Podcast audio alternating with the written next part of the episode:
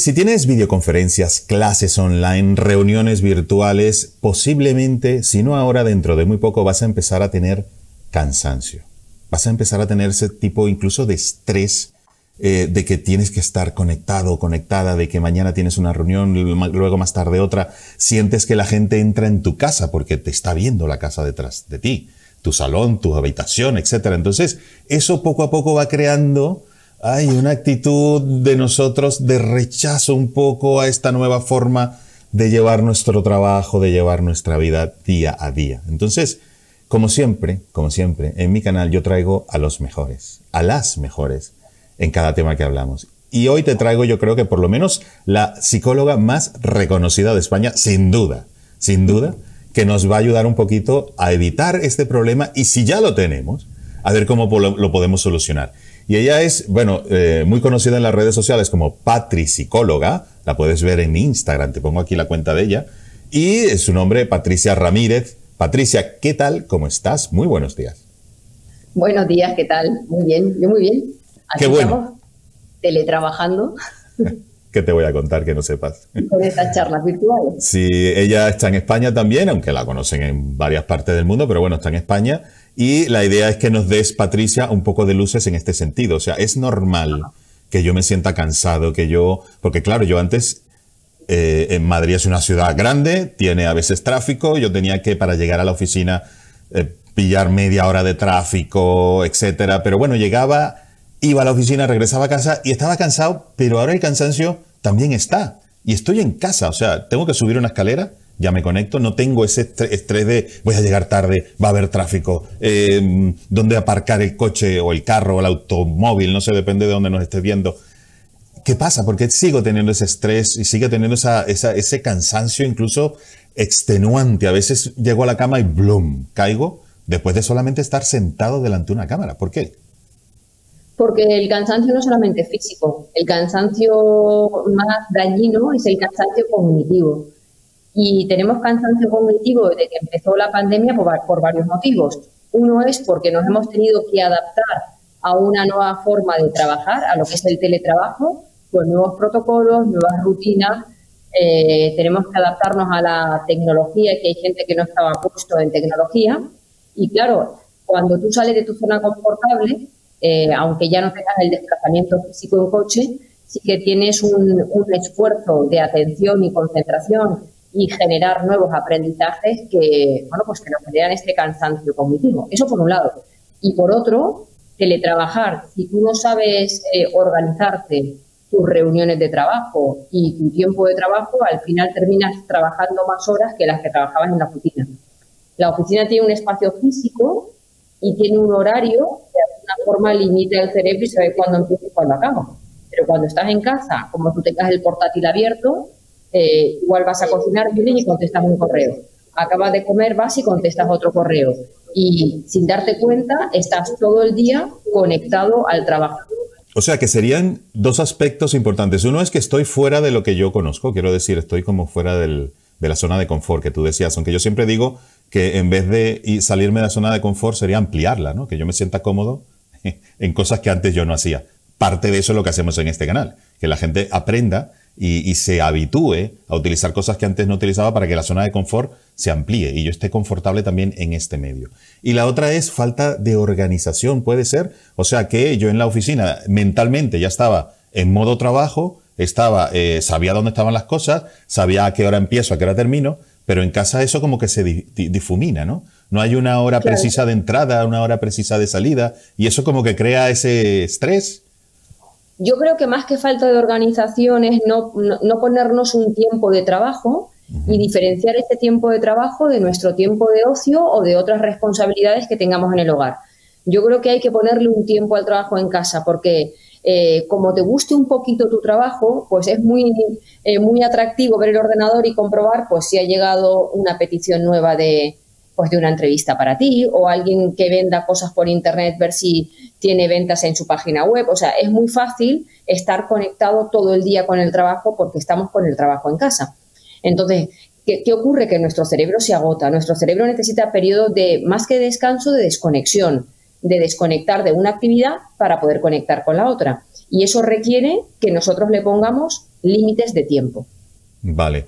Yo creo que hay dos situaciones mm, claramente diferenciadas. Una es la persona que es empleado de una empresa y tiene que teletrabajar de tal hora a tal hora. Y otra es, como en mi caso, el que yo soy mi propio jefe y yo soy un jefe muy implacable conmigo mismo. Quiero decir, yo estoy viendo tele y rucu, rucu, rucu. Oye, ¿y por qué yo estoy aquí viendo tele si yo debería estar contestando los 350 emails que tengo pendientes? Y entonces al final ni disfruto la película, ni he contestado los emails, entonces subo a contestarlo, pero con ese cansancio que estamos hablando, ¿no? De, saturación, de embotamiento mental, pero me siento mal conmigo mismo si no hago todo lo que tengo pendiente, porque cuando te vas a las redes sociales como eh, autónomo, como un empresario pequeñito en teoría, eh, no hay límites. O sea, si yo trabajo 24 horas al día, pues tendré resultados de 24 horas al día. No hay un momento que yo diga, hasta aquí ya no tengo nada más que hacer. No, no, es que yo puedo tener trabajo hasta para dentro de un año, ¿no?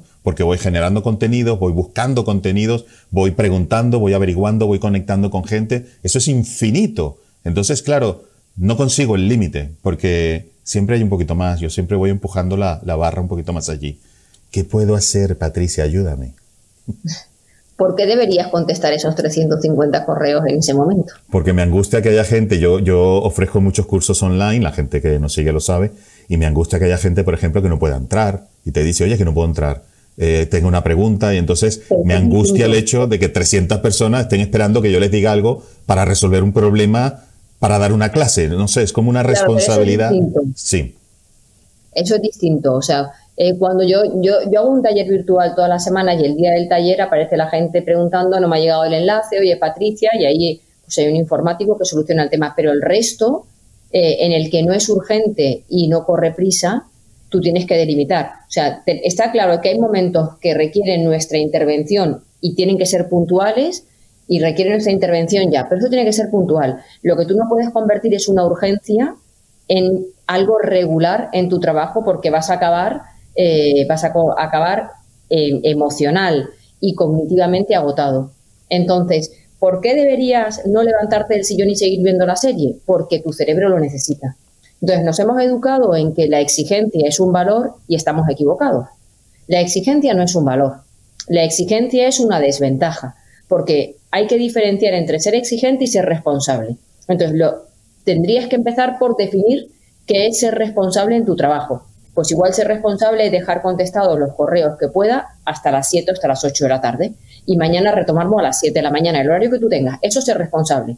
Lo demás es un nivel de exigencia que va a hacer que tú acabes completamente agotado, que te desmotive y que al final un día puede ser que entres en ese síndrome de estar quemado, eh, en el burnout, que impide que tú hagas tu trabajo pues con pasión, con dedicación, motivado. Entonces el cerebro necesita un equilibrio y el equilibrio viene porque tú le das descanso.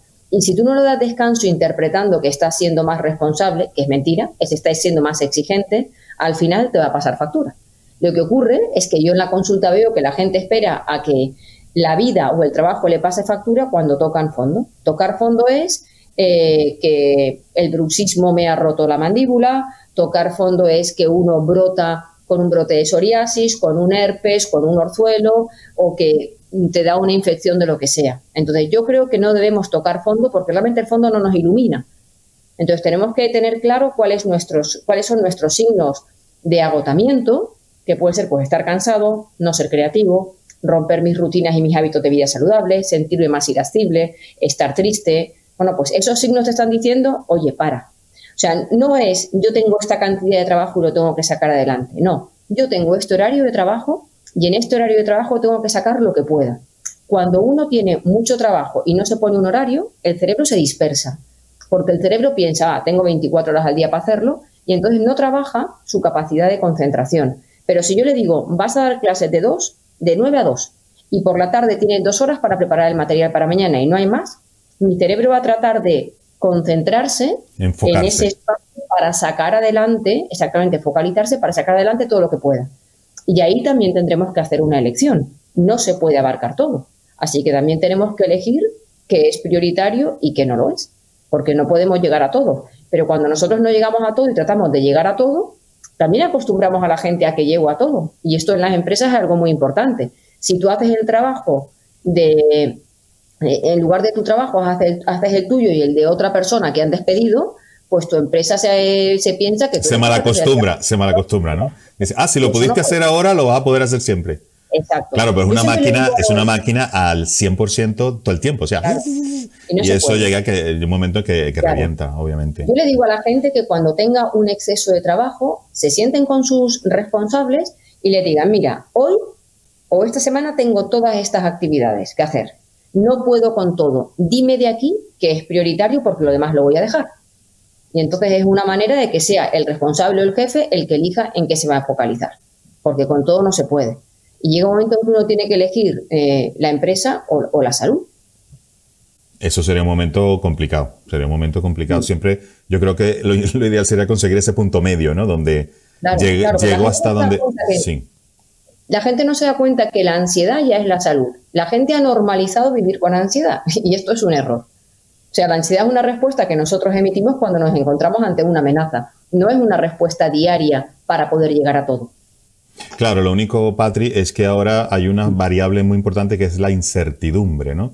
Con esta coyuntura que tenemos, yo no sé si no doy el 150% de lo que puedo dar, luego la empresa va a prescindir de un montón de gente y uno de los primeros voy a ser yo porque otra persona sí da el 150. El 150 implica mucho más de lo que normalmente daría. Entonces, claro, está esa incertidumbre, ese miedo a decir, ¿y si pierdo mi trabajo luego de estar 20 años en una empresa? ¿Y si pierdo clientes porque el de al lado lo está atendiendo más rápido, no sé cuánto? Eh, la incertidumbre hace, oye, ¿y el año que viene qué voy a hacer? Si, si me echan o me, ¿sabes? Yo creo que ahí es importante que cada uno revise cuál es su escala de valores. Claro. Porque si para, si para tener que estar compitiendo con un compañero de trabajo o con la competencia yo voy a dejarme mi felicidad, mi serenidad y mi salud por el camino, igual no vale la pena. Habrá gente a la que sí, pero hay gente a la que no. Entonces, mm, en esta vida tenemos que aprender a hacer renuncias. Y si esa renuncia, o sea, si, primero, nadie puede trabajar al 150%, porque es que eso al final es un desgaste que, que nos, termina, que nos termina enfermando. Entonces, mm, si en tu escala de valores está eh, ascender en la empresa, promocionar, perpetuarme en el puesto por encima de mi salud, lo estás haciendo muy bien con este 150%. Pero la mayoría de las personas imagino que elige tener una vida un poco más serena. Y si al final por eso me van a despedir, oye, pues con mi indemnización que me voy a mi casa ya buscaré otro trabajo, ya me reinventaré. Pero en ningún momento eso a mí me puede costar la salud. Vale, entonces en la escala... El otro día en un taller me dijo una mujer, oye, ¿cómo puedo decirle a mi marido que la familia es importante y que nos tiene que dedicar tiempo. Toda su atención está puesta en trabajar. O sea, si tú por tu trabajo vas a perder a tus hijos y a tu familia, ese trabajo no vale la pena. Tenemos el trabajo equivocado. Es como si una dieta te obliga a comer tres trozos de lechugas al día, no es tu dieta. No, la mía seguro que no va a ser, eh, te lo garantizo. Sí, está claro. Entonces, yo diría que otra de las claves de la conversación de hoy es la escala de valores, ¿no? Hay que poner la escala de valor familia, mm, que son los valores yo diría fundamentales, ¿no? Familia, salud, eh, bienestar en muchos sentidos, aunque claro, también el dinero es importante para poder vivir. Pero yo creo que el equilibrio entre todas esas cosas es lo que estamos intentando reajustar en estos momentos raros y muchas veces cuesta, ¿no? Decir, oye, ¿hasta dónde yo cedo salud para poder seguir manteniendo a mi familia y hasta dónde yo cedo seguir manteniendo a mi familia para tener salud? Es ahí la, un poco la, el conflicto de intereses. Aquí hay un ejercicio muy interesante cuando, cuando me viene alguien a la consulta, que yo, les, digo, por favor, escríbeme en una, en una lista, en un papel, hazme una lista de cuáles son las 10 cosas más importantes de tu vida. ¿Vale? Vamos a hacerlo. Perdona, la, gente, que está viendo este vídeo, que haga su lista de las 10 cosas más importantes en su vida. Eso es, aprovecha que tenemos aquí a Patricia aquí al ladito, que mira tú lo que cuesta una persona con la cantidad de gente que ella tiene pendiente que hay que hacer colas a veces, pues vamos a aprovechar que la tenemos aquí. Una lista con las 10 cosas más importantes de mi vida. Bien. De tu vida, ¿no? Yo, por ejemplo, en mi lista, pues igual pondría lo primero, pues la familia, eh, lo segundo, mi, mi, serenidad personal, igual estaría el deporte, la alimentación saludable. Una vez que hacemos la lista, la guardamos. Y ahora vamos a hacer otra lista. Y vamos a escribir en esa lista a qué le estoy dedicando ahora mi tiempo. En horas, ¿no? Entonces, en esa lista me salen 12 horas de trabajo o 10, eh, cero deporte, y luego simplemente vamos a comparar. Vamos a comparar si aquello a lo que tú le dedicas el tiempo Desastre. tiene que ver con lo que es importante en tu vida. Y a mí me parece que, que ese shock tiene que llevarte a reaccionar. O sea, la reacción no puede ser una conducta temeraria, de decir tiro la casa por la ventana, dejo el trabajo. No, no. Dentro de lo que es el sentido común, vamos a tratar de empezar a equilibrar esas cosas que son tan importantes para nosotros con, con aquello a lo que le dedico el tiempo.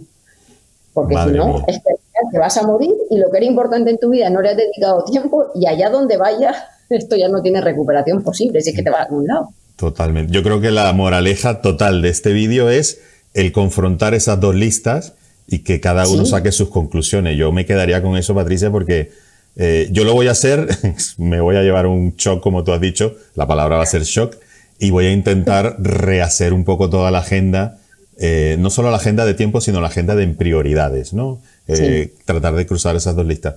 Oye, Patri, te agradezco un montón, porque yo creo que son tips muy cortitos, pero esenciales para redirigir un poco nuestra vida en estos momentos un poco extraños y que el futuro lo veamos con mayor perspectiva y mucho más esperanza, que es lo que muchísima gente hoy en día necesita, esperanza a tanta incertidumbre.